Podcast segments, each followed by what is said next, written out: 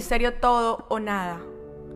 Marcos capítulo 4, verso 35 al 37. Jesús calma la tormenta. Al anochecer de aquel mismo día, Jesús dijo a sus discípulos, Vamos al otro lado del lago.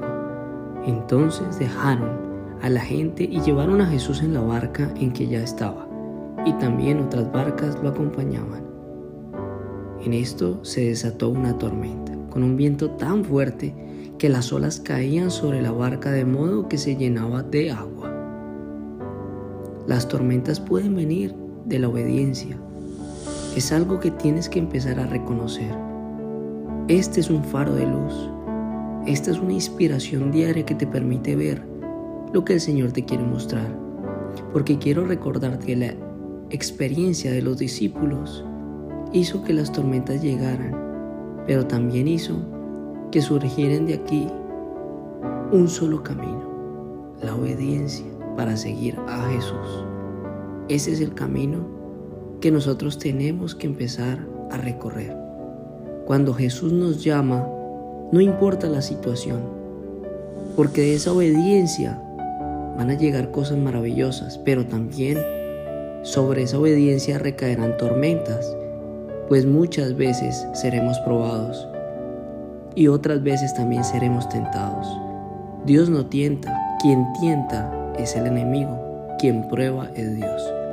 Dios prueba los corazones para saber si eres el líder que ante las multitudes sostenga su palabra de amor para decir que cree en Jesús en las adversidades, en el dolor, así como lo hacía el apóstol Pablo.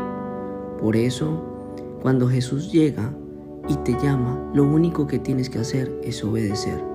Cruzar al otro lado del río, del lago, del mar, del océano. Porque sabes y tienes plena seguridad de que llegarás a pesar de las tormentas. Entonces, quiero que le pidas a Dios para que vivas más consciente las tormentas harán parte de tu vida, serán algo normal en este mundo cristiano y que si un discípulo es obediente, es un discípulo sabio que se prepara para ellas.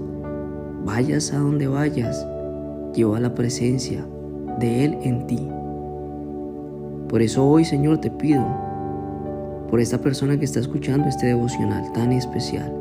Oro para que sea consciente de que las tormentas que enfrenta solo son el resultado de su obediencia a ti, Señor. Sosténlo, prepáralo, equípalo y ministralo en todo momento para que en público pueda demostrar su fe y en privado pueda honrarte, Señor. Gracias por la vida de esta persona que está escuchando este devocional y por llegar a nuestras vidas, Señor. Amén. Recuerda que con Dios es todo o nada. Te habló Frank Mar. Chao, chao.